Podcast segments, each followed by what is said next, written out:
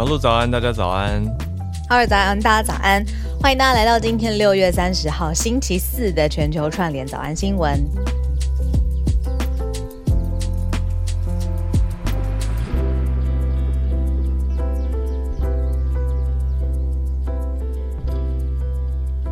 早早早，嗨，今天一早来聊一下，我觉得我们开始做早安新闻之后的感觉很明显，就是身边有时候跟一些朋友聊国际时事的时候，他们如果讲出一个很扯的，我第一时间都会觉得这是是真的吗？就是我的那个怀疑感会比以前更重，因为我会觉得怎么可能我们没有看到。毕竟我们就是雷达这样子每天扫射，对，应该不会漏才对。我刚才要讲这句话之前，我也想了一下，我想说这样讲应该不会听起来太太嚣张吧？因为我们每天真的是有努力的在看啊。那当然篇幅有限，所以不一定都会选。可是社团大家其实也都是我们多出来好几双眼睛跟耳朵嘛，所以会帮忙去分享一些消息。所以前几天我看到一个。算是有一个粉丝专业在澄清一个消息，应该说昨天而已。我我第一时间其实是觉得，哎，我们真的完全没有看到这个假消息，所以是等于先看到澄清，反而没有被假消息洗到。对，我不知道大家有没有看到这个消息，刚好利用这个时间跟大家讲一下这个消息。如果有看到的话，是假的，不要被骗，或者说还没有完全的证实哦。嗯，就是关于哈利波特。系列电影还有演员的消息，大家应该都知道英国知名演员 Emma Watson 很红。对啊，就有一些是是台湾媒体被骗哦，可以这样说。嗯，有一些媒体就蛮早就看到了一家呃英文的网络媒体，其实我以前说实话，我应该没有看过这家媒体的报道，叫做 Giant Freaking Robot。大家不觉得这个名字听起来都说 robot 咯？不是，不是一个很震惊的。对啊，freaking robot。对，就是应该是比较轻松的网络新闻。我觉得是比较轻松网络新闻，就是看看就好。可是被当成新闻的源头来编译，然后内容讲的是什么呢？就是说 Emma Watson 对于 J.K. Rowling 发起了一个很严正的声明，说对，说如果 J.K. Rowling 有参与的话呢？Emma Watson 就不会再演任何回归到 Harry Potter 系列的电影。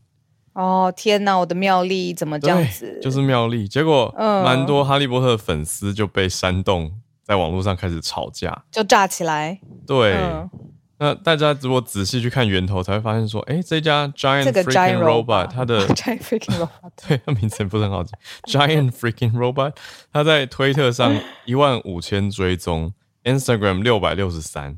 不不合理，就真的，如果你说它是一个很有公信力的大媒体的话，这个追踪数太不成比例了啦。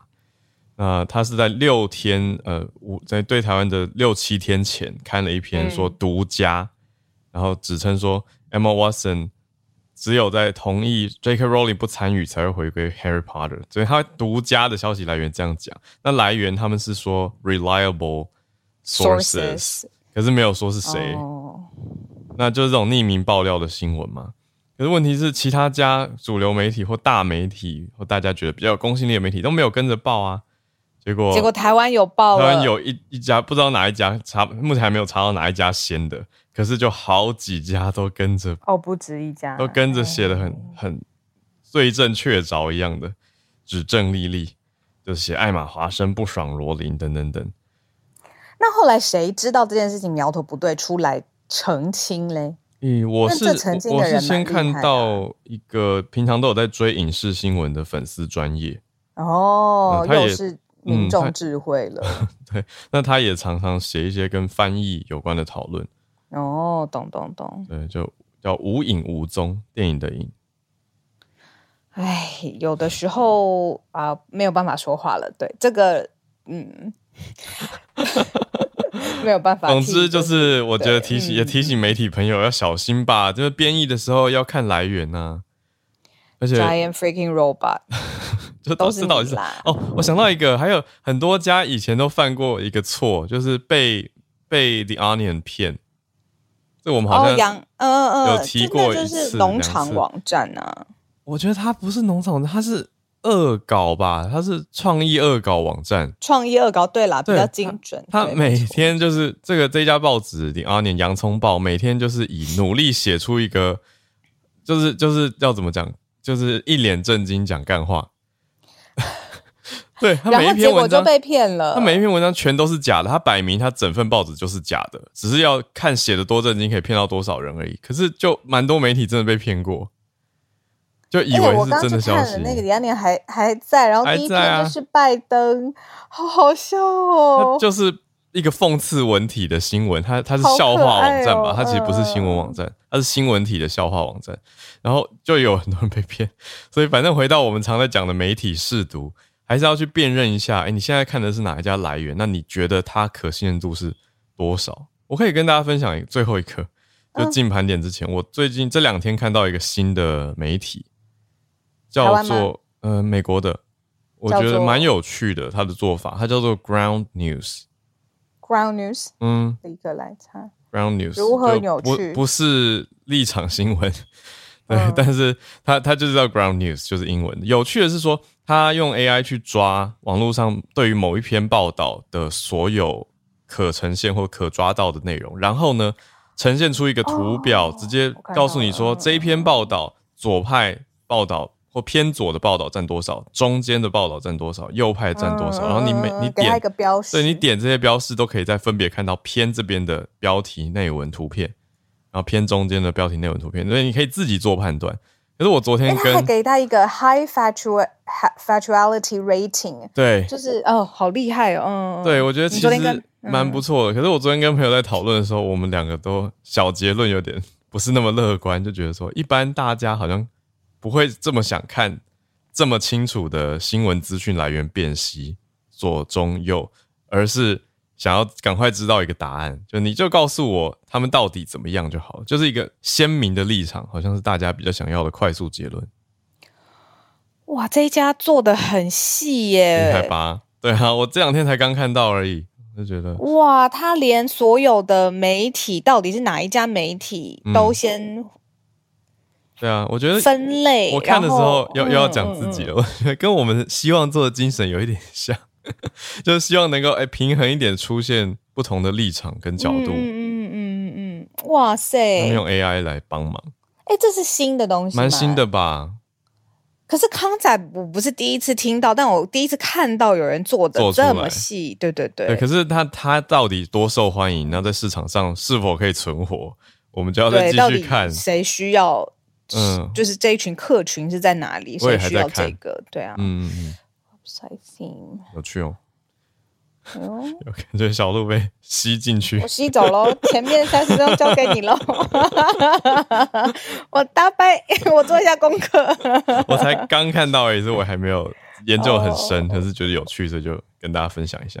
哇，好有趣！好，行行行，拉回来，拉回来。好好好，那个，我刚才有一小 echo 一句重点，就是浩尔刚刚有说啊，就是以一个大媒体来说，这个追踪数不成比例，我心里就嗯敲响一级警钟。所以大家如果希望让我们是哦 有影响力的媒体的话呢，对 我们的 Instagram 我们 Instagram 就是比他那个 Giant Freaking Robot 多很多，好不好？对对对对对，让大家再多追踪一下，这样我们以后跟那个 Giant Freaking Robot 可以拉开距离，这样子。吼，太好笑了。搜寻全球串联早安新闻，按个追踪。我跟你讲，我们低度发文，佛系经营，不会吵到大家。真的哈哈哈，六篇吧，目前。没错，非常的精致哦对。对，好，我们准备来盘点今天的选题了。好，好，我们一题一题来。等一下好会第一题，前几题都从欧盟开始。第一题，欧盟二零三五年要开始跟燃油车说再见，这么明白吗？在经过十三年之后，就真的可以都没有燃油车吗？我们来报道一下。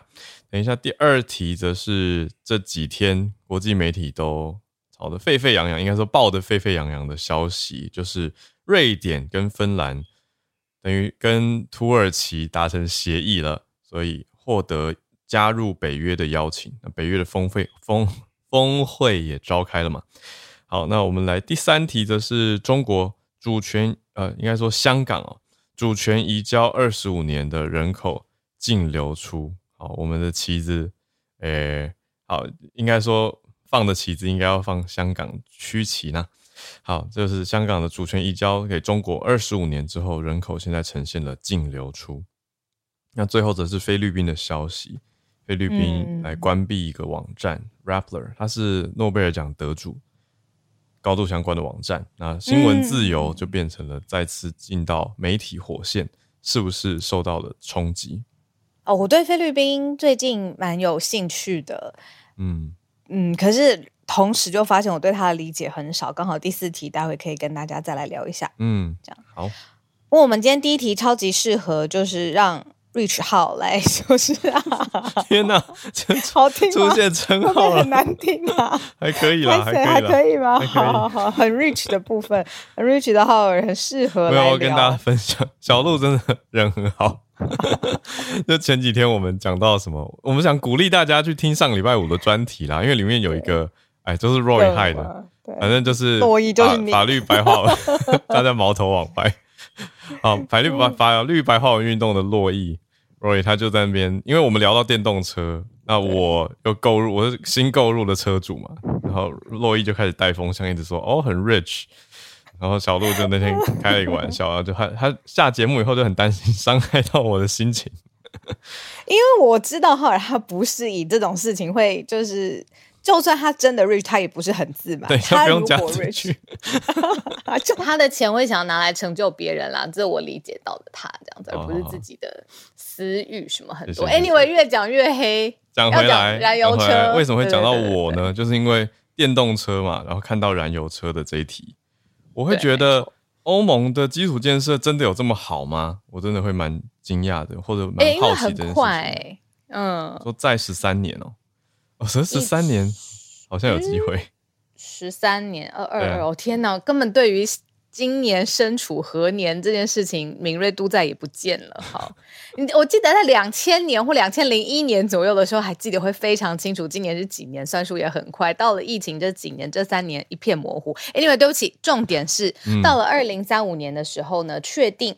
在欧盟新的车市上面的车款只有电动车了，也就是说，就是呃，combustion engine 这种呃内燃机引擎的车子，哎，以后二零三五年之后就看不到了。那这个并不是一触可及的，而是说过去一直有在讨论。那最后呢，是说有一个国家妥协了，所以整个欧盟这个计划就要正式登场。就是德国哦，德国因为人口跟车市的这个，你看这么多汽车大厂啊，然后都也都是德国输出的，那所以在过去在探讨这件事情的时候呢，德国是等于是最后一关呐。那现在呢，德德国也点头，哦不会反对了。然后之前的这个立场也改变了，所以呢，成为这个呃妥协的国家。然后整件事情现在已经确定，二零三五年燃油汽车拜拜，只有就是未来科技上面的电动汽车的带来的这个环境啊，或者是永续的这种车款，可以在欧盟上市。嗯，讲明确一点的话，是二零三五之后就不能卖内燃机的引擎的新车。那到底市售的或者目前有的，或者到二零三五之前售出的，会不会快速的要求要淘汰或强制？这个当然还没谈，还有十三年的时间。不过各个车厂已经非常警戒的在看这个消息了嘛。毕竟德国的汽车工业大家也知道是非常知名的，也不止德国，欧盟其实还有其他地方，包括意大利也算是汽车大国。那到这二零三五之前，他们要做哪些的预备呢？其实法新社有报道一个，我觉得算是补充吧。讲到说德国、意大利这些汽车大国，他们为什么愿意接受妥协呢？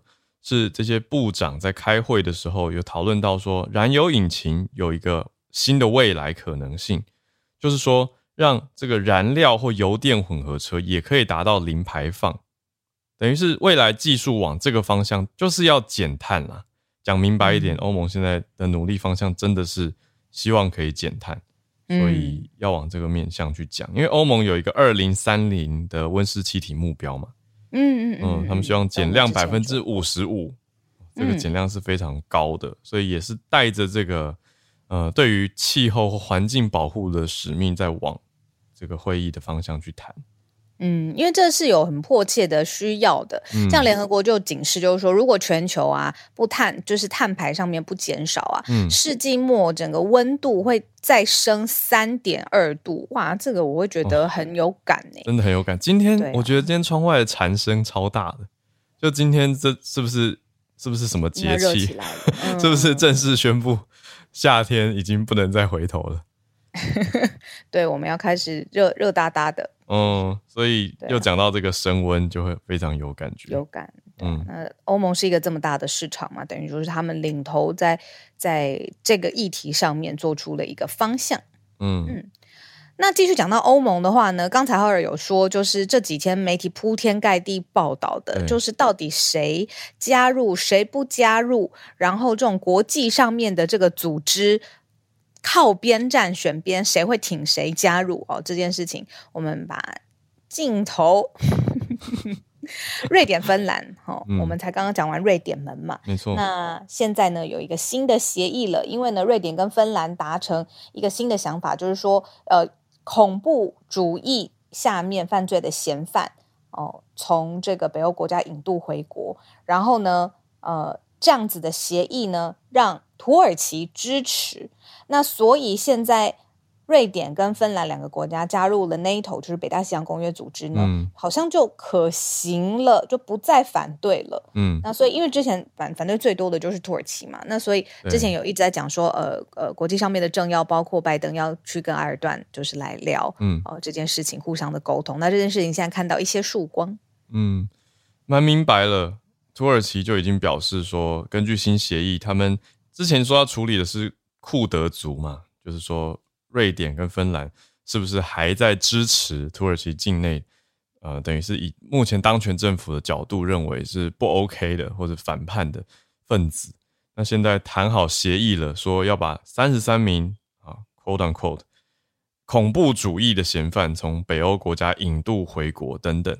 那这当然都是土耳其开出来的条件。那瑞典跟芬兰也同意了。那他们是说这个协议，瑞典是说会看土耳其提供的引渡资料来决定，所以就蛮明白会往这个方向去推进。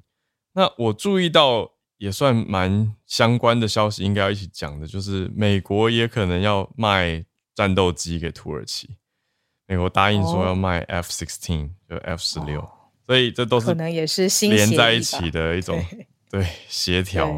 嗯，但现在看来，嗯，土耳其呃，土耳其就不再挡了，等于瑞典、芬兰，因为之前讲过嘛，北大西洋公约组织需要全员的同意，嗯，才能够让新成员加入，嗯，啊，土耳其之前就是最明白在反对的，但现在土耳其就不再反对，所以从现在正在马德里开的北约峰会当中的公报呢，就已经公布了，说已经正式的邀请瑞典跟芬兰。要加入北约，那也欢迎他们。那希望可以他们的加入让北约更壮大等等。嗯嗯嗯嗯嗯嗯。那所以就是说，呃，北欧国家现在在北约，呃，北大西洋公约组织里面的代表哦多了瑞典跟芬兰两个国家。是啊，就我觉得，因为北大西洋公约组织，我觉得一边看还是要一边提醒自己跟大家说，这是一个军事联盟。嗯，那他就很明白有一种捍卫跟对抗的态势。那这一次北约还有一个亮点，我觉得可以放在这里一起谈。当然，你说北约现在的首要目标是帮助基辅的政府，或者是至少在形式上要联合的对抗俄罗斯。嗯嗯嗯。不过这一次的公报也比较特别的是有提到中国。嗯嗯，这是北约第一次。有提到中国对北约的利益、安全、价值构成的挑战，嗯嗯，还说中国试着要破坏规则，呃，国际秩序的规则基础，所以等于北约意思是说我们盯上你了，有在注意这样的意思。对啊，那如果像是这种嗯对抗的势力入侵任何一个北约成员国，那依照北约的呃精神跟条约，就是其他成成员国是可以出兵来反反制的。对啊，协防，对啊，所以像浩尔讲的，他的重点是画在军事的嗯。力量，没错，嗯。好，那我们靠近一点，我们来讲我们的邻居就是香港了。香港主权移交快要二十五周年了，时间真的过得很快哦。那这二十五周年到底发生什么事情呢？有媒体就做了几个数字上面，透过数据上面的变化来看到香港这几年诶发生什么事情。那我们非常多的朋友来自香港，常常也上来跟我们一起分享。待会呢，如果更多的趋势诶是我们没有讲到的，我太好奇了，邀请上来。举手跟我们一起聊一聊。首先呢，第一个就是说，哎，很多香港人他移居英国，这个数字是上升的。那呃，因为英国后来就承认，就是说不一定要有一个 BNO 的这个身份，嗯，好，他就呃就可以移民啊，或者是签证啊上面，呃，现在已经说计划推出以来，新的这个计划推出以来，超过九万人的香港人哦申请新的签证获批准了，嗯更多人到英国。然后再来就是说，呃，人口就是流出的更多。有些人到了英国，有一些不知道他新的下一步的选择国家是什么。不论怎么样，香港呈现人口净流出，嗯，就是说可能跟国安法很有关系，移居外国。嗯，那讲到国安法呢，就是说超过上百人都因为这个新的法律，哦，香港国安法实施之后遭到了逮捕。然后还有就是新闻自由度的排名是有下滑的。嗯，那我自己是觉得香港的面貌，它自己本身就蛮多面的。嗯嗯，从我们最小的时候，我开始接触香港的起点是因为周星驰电影。嗯，然后再来是美食，再来是听的音乐。我小时候听过 Beyond 乐团，你知道 Beyond 吗？是香港的乐团吗？好老哦，对啊，嗯，然后嗯，然后到了真的是去香港旅游吃东西，然后认识了香港男朋友。哎，讲了什么？什么？等一下，什么？认识香港朋友，对，然后哎，什么东西？天哪！呃，我跟大家拉回来。嗯，我们讲到 BNO 是什么？呃，有一些朋友也许。比较不清楚，因为都是英国的一种国籍身份，那也是香港过往所有的一种护照，它的全称就是 British National Overseas，等于是说英国所配发的在海外的国民身份。可是这个护照呢，在去年应该说去年 BNO 的签证在港版国安法推出之后啊，就是像北京跟港府就已经不再承认 BNO 的护照了。所以当然这个有影响，可是现在我们讲回来是 BBC 在报道说，越来越多香港人移居到英国，因为英国政府放宽对于 BNO 先前持有人的身份啊，等于是说这些人的家属如果用附属申请人的身份来申请的话，他们就不一定要有 BNO 的身份也可以移居到英国。那这当然是一部分的原因，其他香港移出的人也不少，也不是只有去英国。那这个等于是呈现净流出，我觉得是一个蛮大的消息，让大家去看。那另外呢，还有前前面在讲比较轻松，可是后面越来越严肃哦，就是有超过一百个人因为涉及到危害国家安全，在香港被捕了。这个也是我们讲到港版国安法上路之后蛮大的影响。还有新闻自由度在多家的排名之中，包括无国界记者组织公布的新闻自由指数，香港也都往下滑。嗯，最后一个，因为那么多的新闻媒体网站无预警的被关嘛，然后我就记得苹果日报被关的时候，还有很多人在就是楼下拿着手机手电筒，就是就是送他最后一天这样子。嗯嗯嗯。嗯，对，最后一个数字是二手屋的买卖变多了，那完全可以从前面的消息讲下来是一个脉络啦，等于就是诶要要离开的人增加，可是也有一些新的人进来。当然，你说最后净流出多嘛？那新进来的是谁呢？有一些是海外背景的，呃，香港市民，他们还是有在买房。那另外就是有一些从中国有得到永久居留权的人，那他们就有在香港买房。所以香港的房价还是蛮高的。嗯，对，香港的楼市一直都是。嗯，就是好像全民都对这个呃房屋的这个价格很敏感，而且很了解。每个人都有自己一套看盘，哪里就是损盘，就是好好盘的意思的的的的看法，跟心那个他们心里面有一个判断目标这样子。然后香港人有一套房、两套房、三套房，都是很很好像日常就是在讲的东西这样子，跟。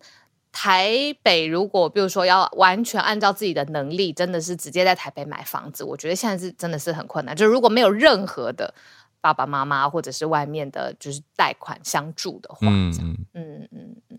然后我现在就是比较没有失控了，就是刚刚我讲都是很久很久以前的事情啦。好。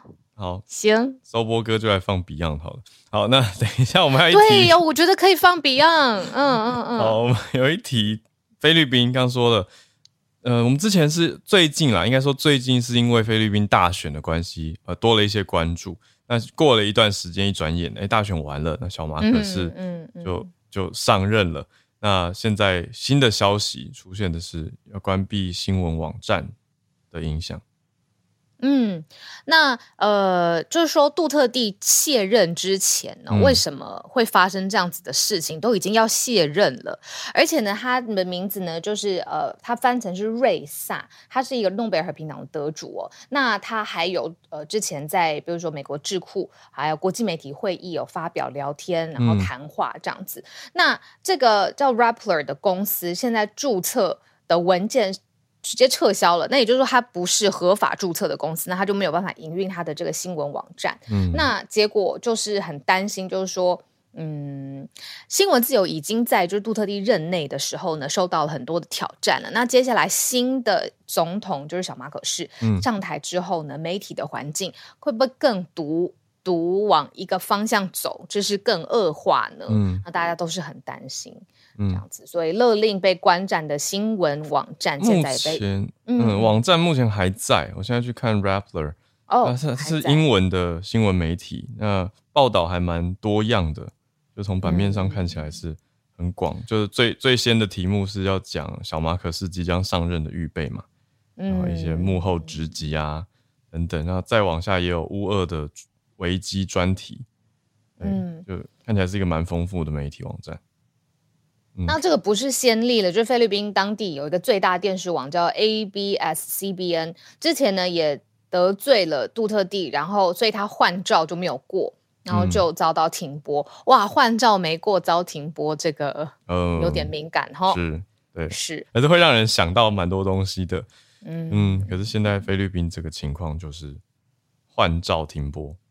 对。那好，这些是比较大的网站嘛，嗯，但是呢，大大小小所有跟新闻啊、网络服务啊，或者是周报这种呃有关的，有一个菲律宾国家安全顾问的指示，大大小小就是说，哎，一共二十八个网站支持还宣扬恐怖主义这个帽子一扣上去之后呢，这些网站全部就哇，又是就是要求这些要封锁。嗯，就是网络服务商要封锁这些新闻类、讯息类的网站，所以哇，整个环境的确是很明显，就是说新闻自由就再度受到挑战。嗯，对，那小马可是就即将在我看确认一下，在今天，等于是今天时间就会宣布上任了，六月三十号，嗯，那宣誓就职，所以大家也在看说，哎。在上任前，前朝政府或者目前的当朝政府，他们做出了这样子的一个决定。那接下来小马可是的时代呢，会有什么样的新闻自由情况？大家就保持一个观望的态度。可是普遍并没有特别的乐观。但是重点是大众呈现出来的民调支持度，至少我们看到在三月的时候的民调，杜特地的满意度还有信任度还是相当高的，都有。六成多，将近七成，在政治人物里面算是颇高，所以到底有点鸡生蛋，蛋生鸡的问题。你说是因为新闻自由的限制，所以变成有导向他的新闻多吗？还是说因为就是支持者真的都很铁，都很支持他，所以新闻媒体也都偏这个风向呢？但我觉得新闻媒体还是有一个很重要的社会功能啊，是要去点出你说针砭时政，或者是把。一些当下的弊病点出来，我觉得这样大家才知道嘛。这个调查性跟一种公社会公益跟正义性还是要有的。可是如果这样子情况被打击为恐怖主义，是不是就会变成一个沉默螺旋？这些都是大家在继续看。好，进到全球串联的时间，来看看大家所关注的消息。哎，好，先邀请一阵子没听到的来自新加坡的听友 Wilson。哎，好久没有听到你声音。早安，早安，早安，嗨。早安，小鹿，早安，好，我呃，我今天只是分享，就是因为你们谈到那个香港回归给中国嘛，然后昨天其实有看到就是雅虎的那个金融呃新闻有有有提到这个关于就是香港经济未来，也就是回归二十五年后，可是未来的。不明的未来，对，就是不明的未来。因为你如果你真的看到图表的话，一九九七年香港对于整个中国的 GDP，它是占了差不多十八，呃，等一下让我想一下，应该是十八 percent，十七到十八 percent。可是到了二零二零年，它对于中国整个贡献是少至三百分之三而已。那你可以看得出，其实香港对于整个中国的贡献其实是一直在下滑。那其实，在某种情况下，如果你呃，等一下我会提供那个新闻链接，就是如果你看它的港口啊，也也还有就是包括它的那个货运，呃呃出量的话，它其实呃很久以前它它是在全世界是排名前十名，可是近几年就一直不断的下滑。那香港一直就是呈现出说，他们就是唯一可以进入中国贸易或中国的。的市场，可是如果你真正看的话，其实新加坡现在在在崛起啊，而且新加坡的人口也有一很多半的人都会讲，呃呃流利的中文或是普通话。那其实以现在疫情之下，香港因为在于呃中国现在清零的呃就是疫情清零的政策，他想要开。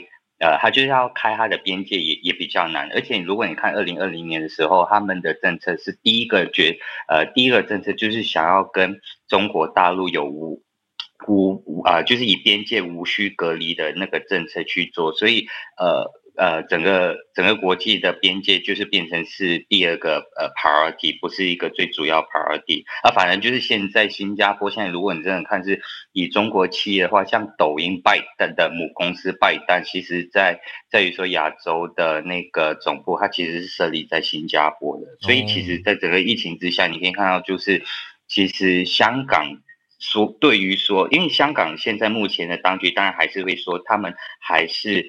呃，还是最重要的就是枢纽中心，就是如果国际贸易要进入中国市场的话，他们还是扮演一个很重要的角色。可是，如果你真的看区域的那个竞争者的话，新加坡其实是崛起的，而且现在新加坡就是已经与病毒共存嘛，也已经跟国际有流通了。反正变成就是现在新加坡，呃，就是香，嗯，我不想说香港的末，但就是香港现在不明的未来，反正是。是让新加坡无意间的的的受益，怎么说呢？是我是以新加坡人，我最近看了很多新闻，就是嗯，我们这边的不动产一直在一直在上涨，然后嗯，我们这边其实有好多的，就是呃，英文是说 family office，就是比较多的富豪来自中国，也在这里设立了所谓的家庭呃家庭公呃 family office，就是帮他们就是管理他们的的家庭的金融。嗯，对，所以其实在这就是这个这个新闻，我是觉得就是，嗯，希望也是香港可以找到它未来还有剩下二十五年的的未来就是了，对，嗯，等于是家族金融办公室了，哎，对，家族家族金融处理他们家族的财务的状况或者一些规划。哦，我懂你意思啦，就是说这个地缘政治的情况增加了蛮多的不确定性，还有当地的稳定程度，所以让。金钱的流向改变了，有一些人会觉得说，那我们是不是投资，或者是把一些资金，也许分散风险放到新加坡去，所以让新加坡的热钱流入，反而也许是来自中国的热钱变多了。嗯，谢谢 Wilson 这个蛮特别的角度，从新加坡的角度来看，等于中国跟香港的事情。嗯嗯嗯。哎，Wilson，请问你的大头贴上面的这个图表来源？嗯嗯嗯。哦，他是来自啊，我呃，你稍等一下，我会在呃脸啊，我会在那个社团那边分享。这个是来自 AFP，它是我呃，它的那个主要的 source 就是来源是 World Bank，就是提供香港在一九九七年的 GDP 跟中国的 GDP，然后是以时间的对比到二零二二呃二零二零年的时候，所以你可以看到，就是香港对于整个中国的。经济贡献其实是一直在下滑的，因为以比例比例啦，比例下，对，嗯嗯，理解。好，谢谢谢谢。好啊，来看看这个嗯。来源，因为我觉得这图表好精致，对，很好奇，会想看更详细。对对对，整个全貌。嗯，谢谢，谢谢 Wilson。好，再连线到芭比选了一个我蛮好奇的哦，这个。我觉得这个用声音媒体讲刚好不会太恐怖。芭比早安，我很多可以分享的这个，嗯，芭比早。早安，早安小鹿早安好，呃，这一则大家应该都有被那个广告推播通知看到那个僵尸，对，就是在台南市美术馆六月二十五号登场了一个亚洲与地狱幽魂的展览，这样，然后开展前那张僵尸照预告就是很大的回响，然后正式开展之后人潮真的很夸张，就开幕前三天就是有媒体就有报道，因为阳气太重，所以停止售票，人太多了，对，那人比鬼多。对，没错，对对。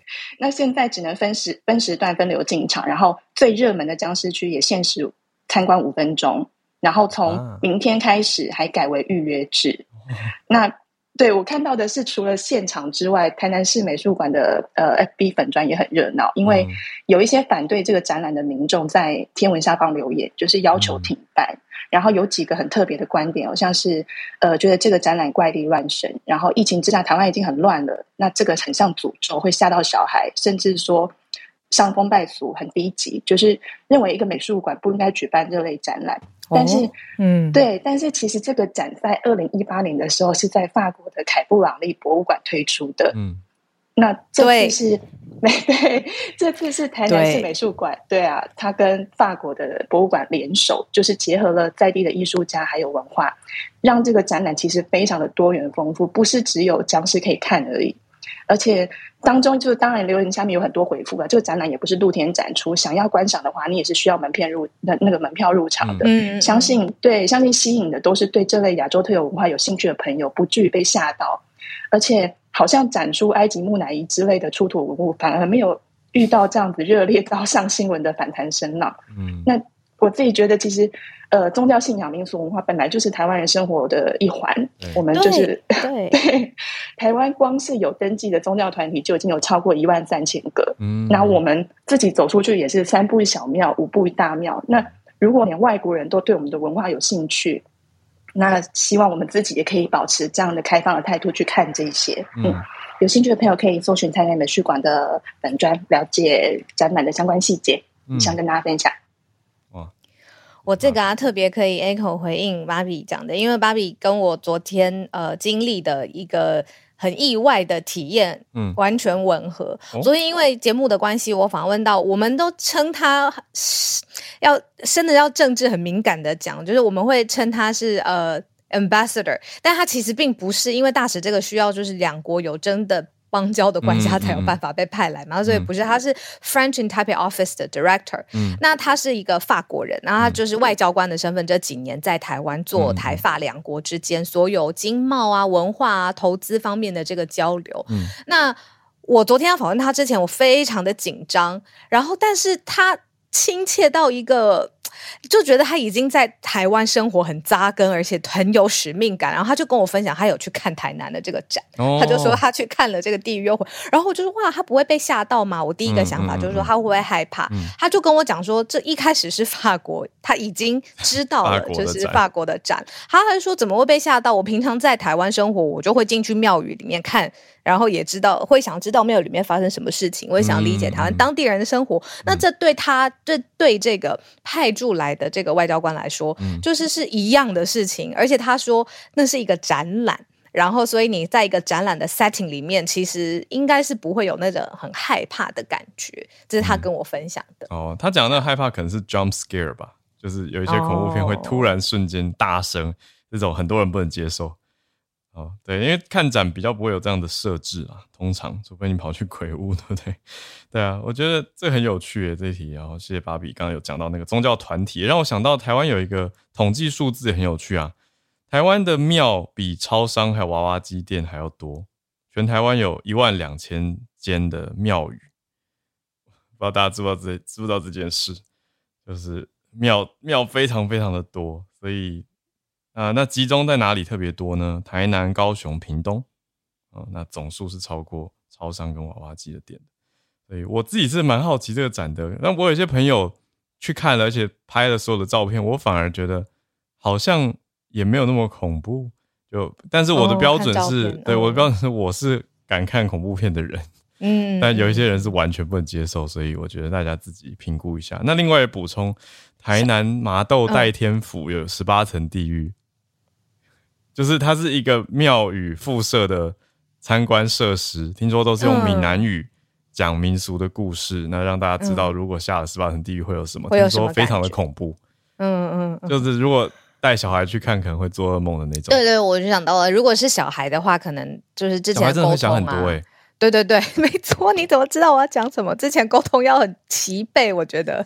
不用不用沟通吧，不能就不要去了，是不是？我觉得因为小孩他会他会自己想象。对我小时候连延伸，我们家会去一个有那种恐龙骨头造型的餐厅，我都会怕。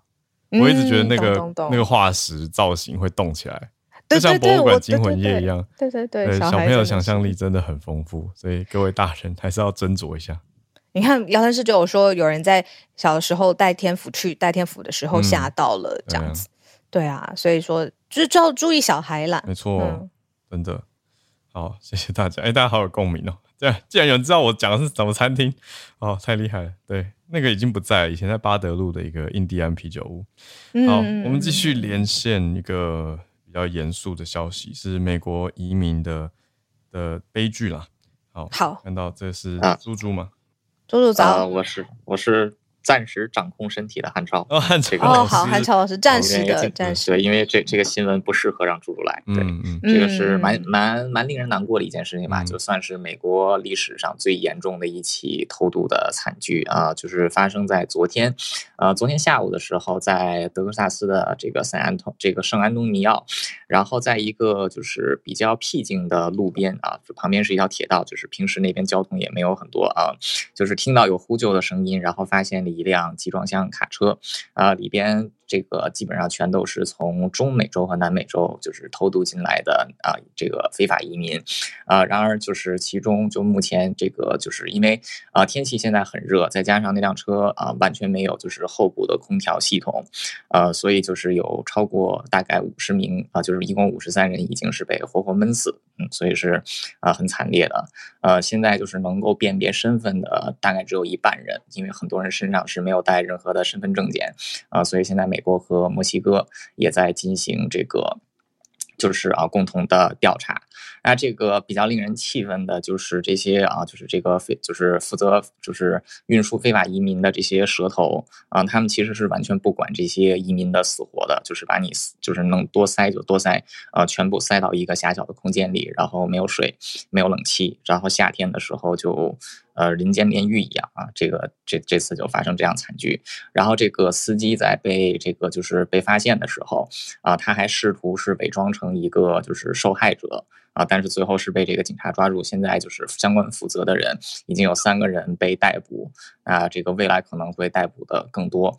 那这个美国其实它在美墨边境就是移民偷渡的情况还是蛮严重的，然后这个非法移民因此受害的情况其实也是非常的多。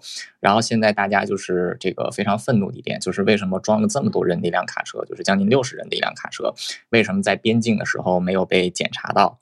啊，这个德克萨斯州的州长其实他也没有什么办法，因为美国跟墨西哥就是每年光是卡车运送集装箱的数量就有这个将近七百万个，相当于一天的话是有两万个，就是这个将近一天是有两万个从这个几个口岸进来，数量其实是非常大的，不可能就是每一个集装箱都会查到。但是就是一般来说也会进行像红外线扫描这一些，但为什么这次这么多人就给漏过去了？其实也是让人觉得非常愤怒的一件事情。呃，所以就是这件事情在就是美国造成了很大的这个风波，这个风波。呃，因为就是发生这个移民就是惨死情况，嗯，其实嗯还是嗯就觉得很很可怜，就是也是来美国也是为了就是过上好的生活嘛，结果就嗯。他们等于是就是在卡车里面，谢谢汉超老师。对啊，就是因为嗯，对，就在那个就是它是那种集装箱卡车，然后它那个卡车型号就是那个集装箱是有冷是有这个冷柜的，嗯。呃，但是就是那个冷柜是完全没有开启，就是现在就是肯定是没有开启，嗯。嗯，对，集装箱在台湾讲就是货柜啦。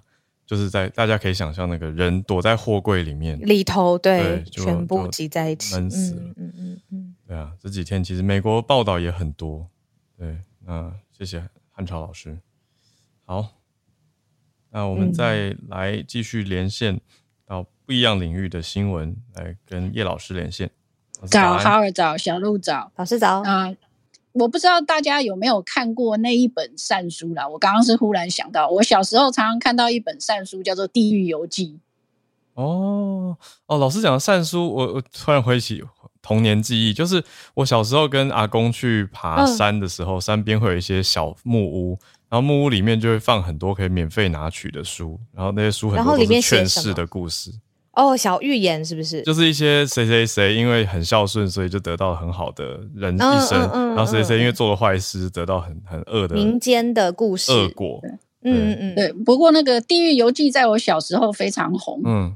他就是以善书的形式来发，然后就是有一个那个鸡童，就是那个济公济公活佛降世，然后带着他游遍十八地狱。哦，然后就是每一个每一层地狱，就是都访问很多个不同的那个关卡。嗯，然后访问里面就是被处罚的人呐，然后讲的真的是栩栩如生。事实上，后来我还有看到一篇论文在研究那个《地狱游记》那本书。是，对，对，因为刚刚提到这个，忽然想到，嗯嗯嗯，对。那今天要跟大家分享的是，就是呃，跟这个 COVID nineteen 相关的新闻，就是最近在那个泰国发现了第一例猫传人的 COVID nineteen。嗯。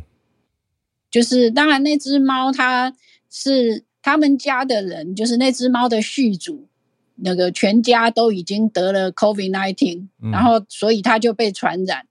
然后当他们把猫带到医院去看诊的时候，那只猫在兽医前面打喷嚏，嗯，然后就这样子把 COVID nineteen 传给兽医的，嗯，对，那这是第一例的猫传人的这个 COVID nineteen。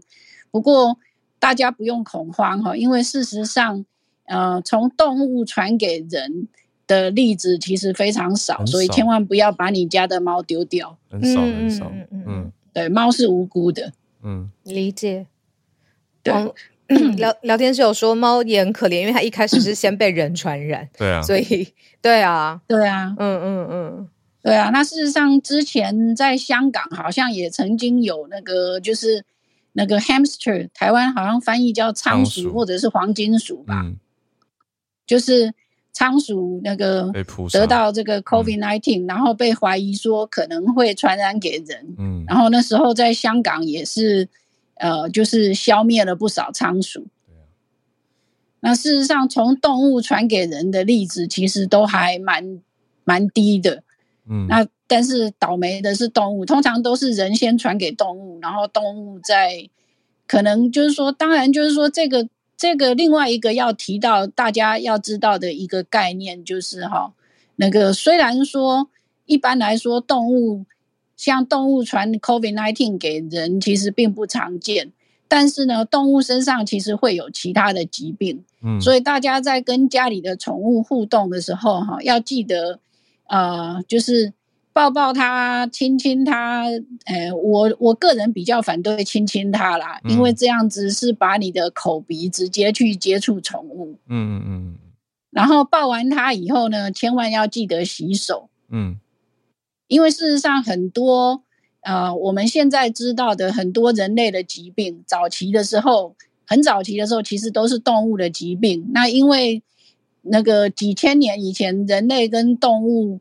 的互动其实也蛮密切的，像耶稣都可以生在马厩里面了，嗯，所以就是说，所以从就是，所以有些疾病，像比方说麻疹，然后感冒、天花等等，其实本来都是动物的疾病，嗯，那因为人跟动物的密切接触，所以让这些微生物就是呃适应了人类的身体，然后最后变成人类的疾病，嗯。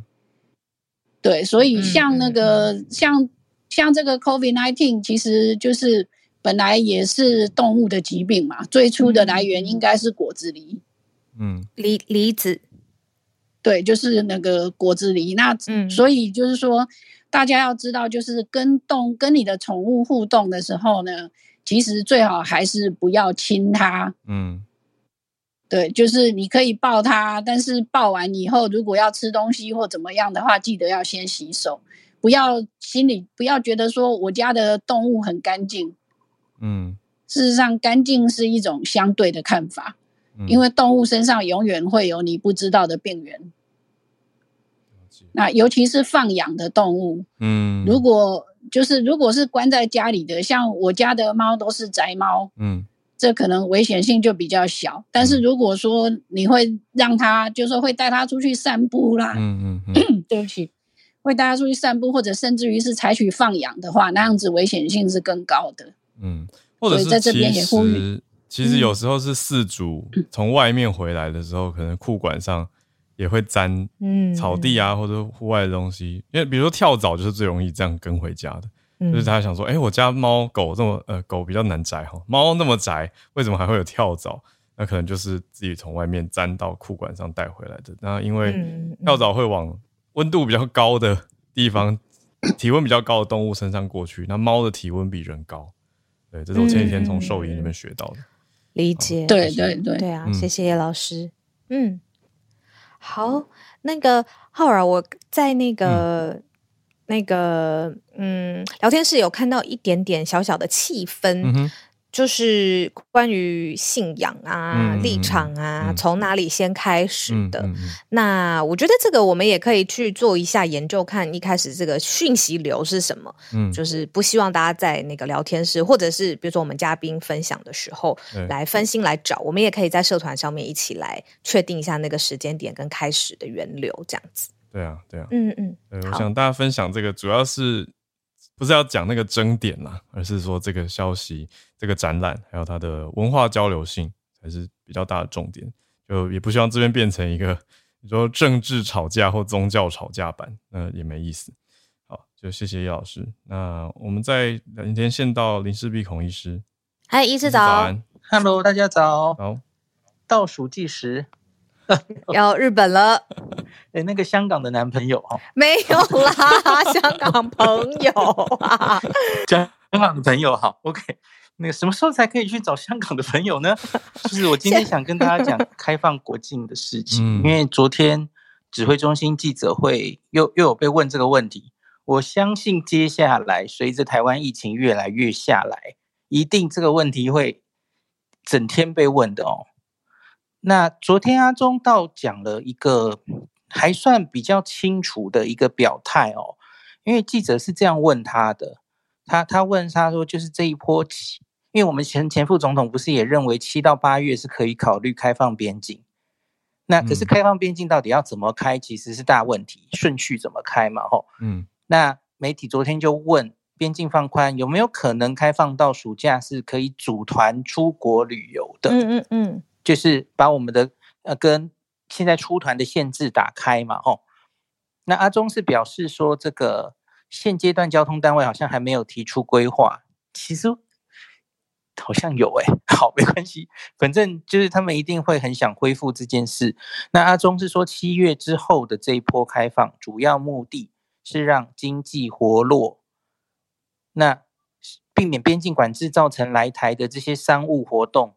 会受限哦，那所以这个是第一个，这个大家大概都有共识了哈，就是商务要先行先回来嘛。嗯，那再来他多讲了一个，我相信早安新闻上有很多外国的，呃，在海外很久没有回来的人一定会很关心的。阿中有表态了，他说暑假陆续有学生需要返台，那在有限开放资源中，让最需要回来的人返台是现在努力的方向。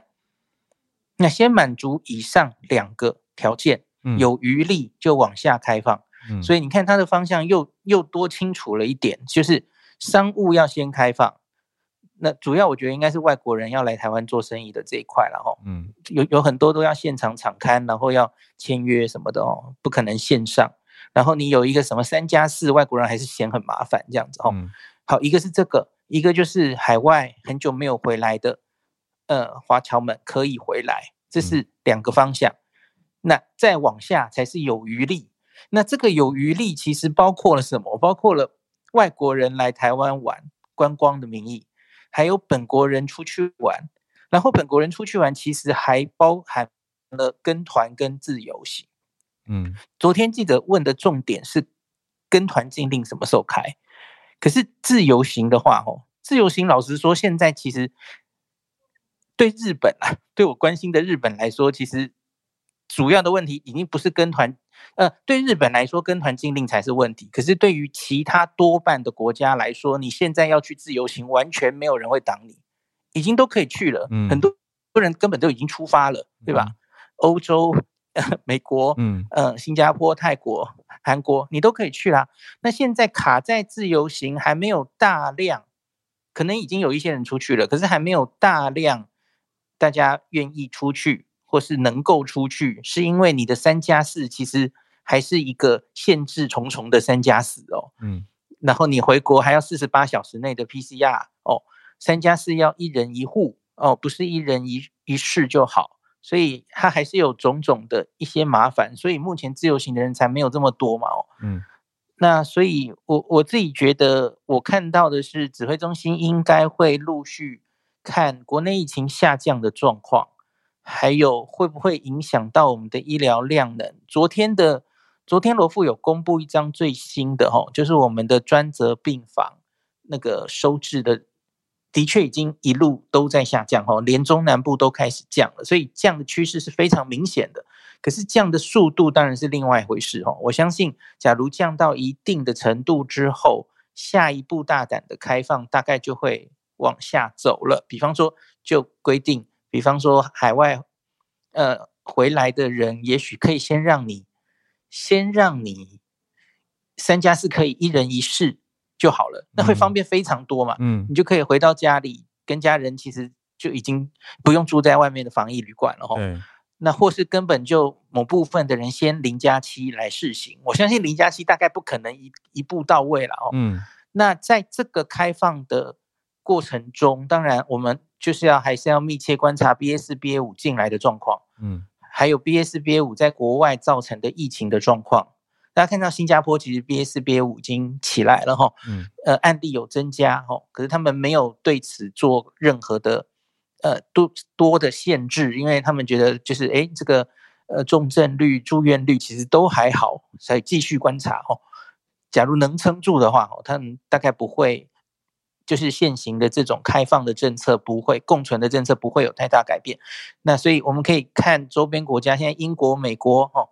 那主要国家 B 四、B 四、B 五都即将开始一波确诊的高峰，可是会不会到疫情的程度？哦，会影响到多大？就是我们这一个月可能要仔细观察的，因为那就是我们之后会面临的事情哦。嗯，那我我觉得，嗯，我真的其实没有太过担心。然后台湾这个 B A 四、B A 五就算要发生，我比较同意罗富的状。的判断大概也会落在九月以后，因为你你其实看全世界这几个月经历的事情，你就知道了哈。大量的 BA one、BA two 的疫情之后，你会过一段相安无事的时间。哦，很多国家的这个高峰其实都是发生在一月、二月哦左右，然后他们其实一直休息到现在哦，疫情其实都很低。然后等到这一群已经得病的人，他的这个抗体又下降了。他打的疫苗的抗体又下降了哦，B S B A 五才又做大哦，我觉得台湾大概也不会，呃，也是会走类似这样的路哦，所以我觉得 B S B A 五很可能早就已经进来了，只是以台湾现在已经破三百万人感染过了哈，嗯，那很多人第三针甚至第四针才刚刚打下去的状况，我们的免疫正新鲜的时候，B S B A 五是没办法做到的，做大到什么程度的哦，所以我觉得。我上礼拜跟叶医师有开房聊天呐，他说我们先过了，先过一个比较呃心安的暑假再说吧，哦，大概这样子，所以这是我对这个暑假疫情的判断，跟大家做参考。那怎么开放？我觉得就是看接下来指挥中心综合所有的资讯来判断，看他们要怎么开就是了。嗯，了解。好，所以就再继续看暑假，等于下个月很快，就就再继续观察嘛。嗯嗯嗯嗯，好，谢谢医师，好也谢谢所有来跟我们串联的听友，今天是 Wilson、芭比，还有叶老师，还有汉朝老师，谢谢大家。好，那我们今天刚好有一些消息内容，也都是希望，特别是像 Wilson 的那篇，都希望等一下在社团社团继续跟大家有更明白详细的文字交流。那其他听友有什么想法或是消息来源，也可以在社团继续串联。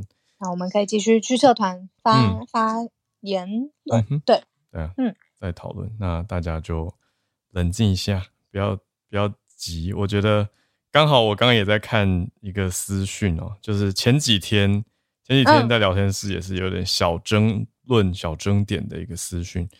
就那个那个听友那天有点急嘛，就是他听了对听了 Charlotte 讲大法官的对的一些想法以后，他就有点急着。要捍卫或者是赶快澄清一些想法，觉得哎，我们不能偏向一边等等等。可是我我我觉得都，我那天也是有点急，我就先把它移除了。对，可是他就传讯息跟我在沟通，我也在自我检讨中，就觉得嗯，我应该还可以再怎么处理的更好、更细致一些。那刚才在跟他沟通，对啊，我觉得大家都在学习吧，就是理解更多别人的想法，不要急着就。完全扣上一顶帽子以后，就是你这样就是怎么样，所以就那样就没有沟通空间啦。嗯，就试着去了解对方。好，嗯嗯，就是先不要一直斟酌于什么字眼啊，你这样就是怎样，而是先了解说，哎，对方为什么要这样想？那对方这样的说法对对于我有什么样的影响，或是你的侵害吗？那是不是要马上攻击回去，还是说可以说明自己的感受跟想法，两边都比较温和的去？理解彼此是不是更好？嗯嗯，好，那讲到这边呢，我们就来理解一下香港流行音乐好了。好，那就来听我们的收播课。明天早上八点继续跟大家串联在一起。明天见哦，明天有 live 节目，拜拜，拜拜。